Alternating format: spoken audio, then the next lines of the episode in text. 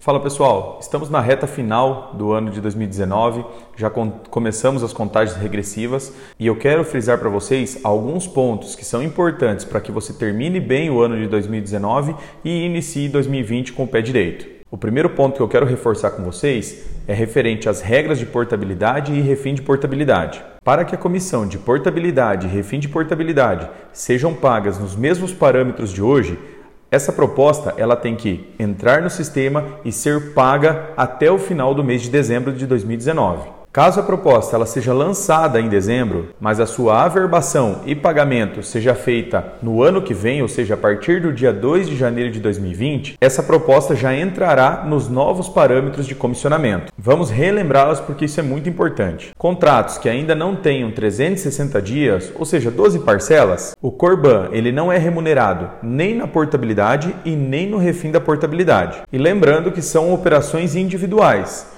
Então, se caso a portabilidade ela seja paga em dezembro, está nos mesmos parâmetros de hoje.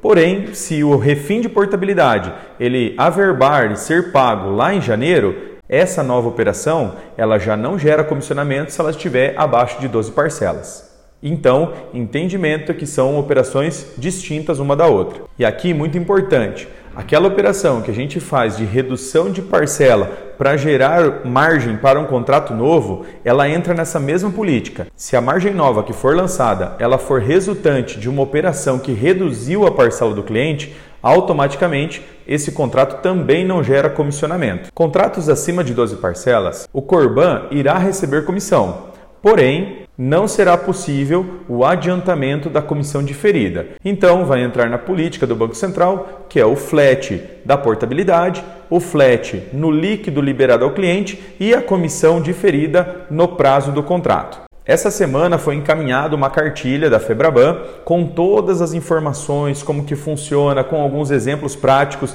da questão de remuneração, então não deixe de conferir esse material.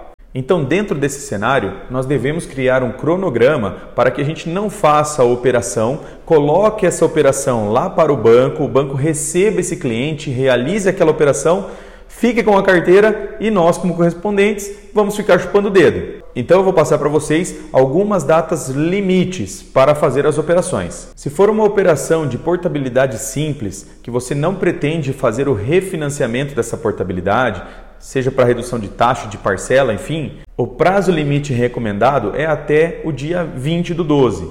E mesmo assim, se tiver que fazer uma redigitação dessa operação, pode ser que essa operação já não dê tempo dela ser averbada e efetivada dentro do mês de dezembro. Então tome muito cuidado. Agora, se for uma operação que você está pretendendo ganhar na portabilidade e no refim da portabilidade, eu falaria que esse prazo para você começar essa operação ele já excedeu. Então, eu não lançaria uma proposta a partir desse momento com essa intenção.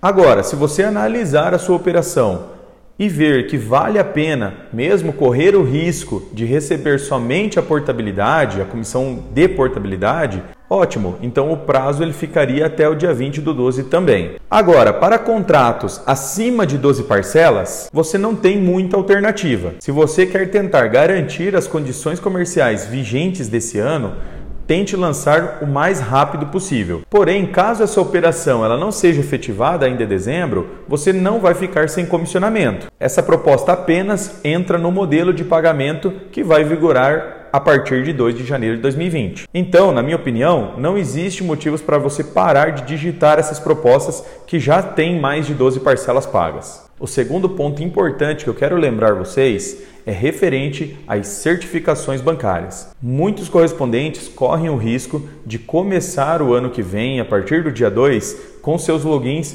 bloqueados, porque esse é um ponto que está previsto também na autorregulação.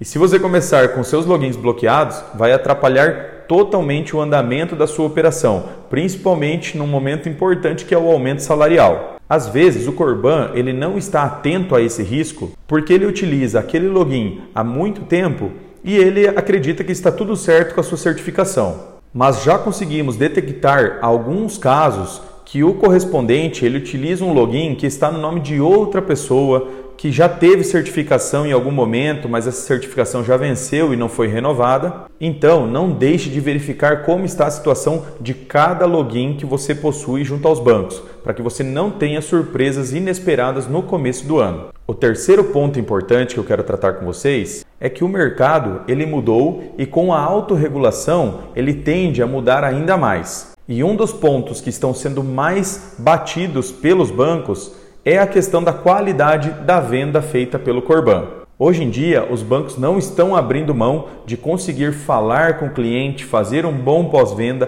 confirmar as informações com o cliente. E isso traz segurança para o cliente, para o correspondente e para o banco. Logo, não adianta mais tentar trabalhar como era feito no passado. O maior exemplo disso é as notificações que os Corbans estão recebendo por propostas que foram lançadas com telefone inválidos. Os bancos já estão informando que os Corbans que forem reincidentes nessa prática irão ter seus logins suspensos ou bloqueados. Essa prática de colocar os telefones inválidos nas propostas foi muito utilizado no passado. O Corban ele buscava prejudicar a retenção ou até mesmo evitar um refinanciamento daquele contrato sendo efetivado diretamente pelo banco. Mas hoje em dia, com os sistemas de busca de informação, essa medida é totalmente ineficaz. E além de tudo, para o ano que vem, com essas medidas da autorregulação, o assédio nesses clientes vai diminuir drasticamente. Então, você, como correspondente, vai de fato poder fazer um trabalho em cima da sua carteira para manter o cliente dentro do banco e para que você tenha uma carteira de diferido. Então, para o ano que vem, que os bancos estão querendo é que nós passamos a ver o banco como nosso real parceiro comercial, o qual nós vamos criar uma carteira de ganhos e ter um relacionamento a longo prazo, diferente de hoje que nós temos aquela sistemática de vendeu, recebeu e acabou a operação. Quarto ponto que eu gostaria de tratar é referente ao spread da operação no aumento salarial. Como todos já sabem, a previsão para o próximo ano, principalmente nos primeiros meses, é que a gente tenha uma queda da comissão à vista. E que com os passar dos meses, a nossa carteira de diferido aumentando, aí sim o mercado vai ficar muito melhor de se trabalhar.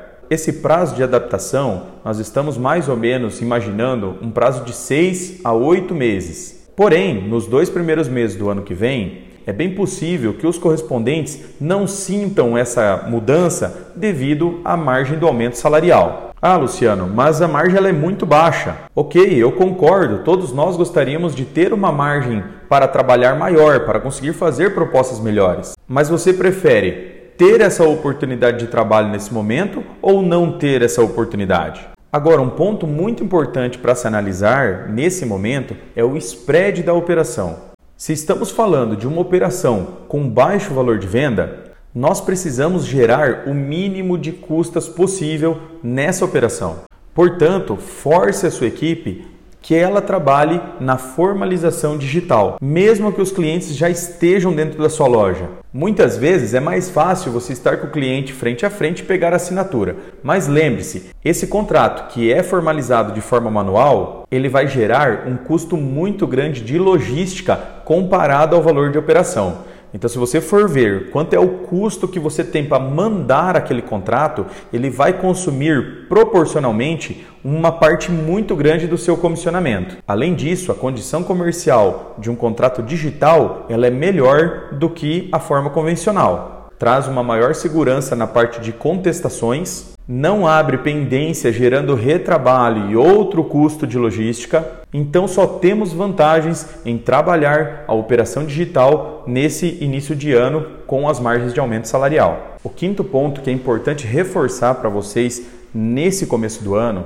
é a necessidade de aumentar os cuidados com as portabilidades. Nesse período, com as entradas de margens novas, é muito normal que aconteçam percas de margem ou percas proporcionais de margem. Então, em hipótese alguma, trabalhe com bancos que não existem tabela risco-banco. E naqueles bancos que existem a tabela risco e a tabela que o correspondente assume o risco, por favor, reforcem esse cuidado com o seu operacional de trabalhar somente as tabelas de risco banco e tomando todos os cuidados, fazendo a operação como o banco solicita para que o risco seja do banco e não do correspondente. Nesse momento, evitar percas é mais importante do que conseguir fazer operações com baixa rentabilidade. O sexto ponto que eu gostaria de falar com vocês, ela é uma ação que você deve pensar em 2019 para que você comece 2020 de uma forma agressiva.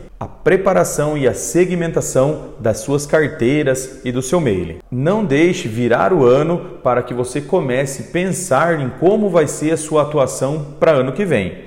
As regras já estão na mesa, então você pode pensar estrategicamente de como atacar o seu cliente e o seu público-alvo. Então, se você fizer isso ainda em 2019, no dia 2 de janeiro, quando a sua equipe retornar ao trabalho, ela já vai estar com todas as ferramentas necessárias para que ela atinja o seu cliente potencial. Ou você vai querer que a sua equipe comece o ano passando cliente por cliente até achar aquele cliente que ela realmente pode ofertar o crédito, que é aquele cliente que tenha 12 parcelas. Vai ser uma perca de tempo que vai desmoronar a sua operação. Então, segmente o seu mailing, direcione esse mailing para a sua equipe. Como todos sabem, no sistema SGI da Isocred, você tem como fazer isso de forma rápida. Tudo que você já fez no teu sistema, todas as consultas, todos os clientes que você passou lá dentro do sistema, ele gerou banco de dados.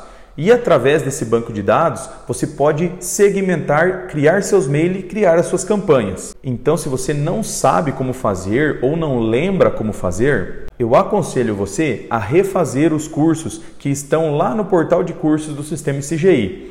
Lá está detalhado como você consegue fazer essa segmentação, como você pre consegue preparar a carteira de cliente e você vai precisar para o próximo ano estar fazendo isso a todo tempo e não somente uma vez quando for iniciar o ano. Então, aquele velho ditado: vamos amolar bem o machado antes de começar a cortar a árvore. E para finalizar esse vídeo, eu gostaria de desejar a você, a sua equipe e a sua família um feliz Natal e um próspero ano novo. Que 2020 nós consigamos aproveitar todas as oportunidades do mercado porque sim, toda mudança ela traz novas oportunidades e vai de você conseguir usar as estratégias corretas para conseguir abraçar essas oportunidades. Aproveite as festas de final de ano com sua família, recarregue as suas energias porque o ano de 2020 promete. Um grande abraço a todos.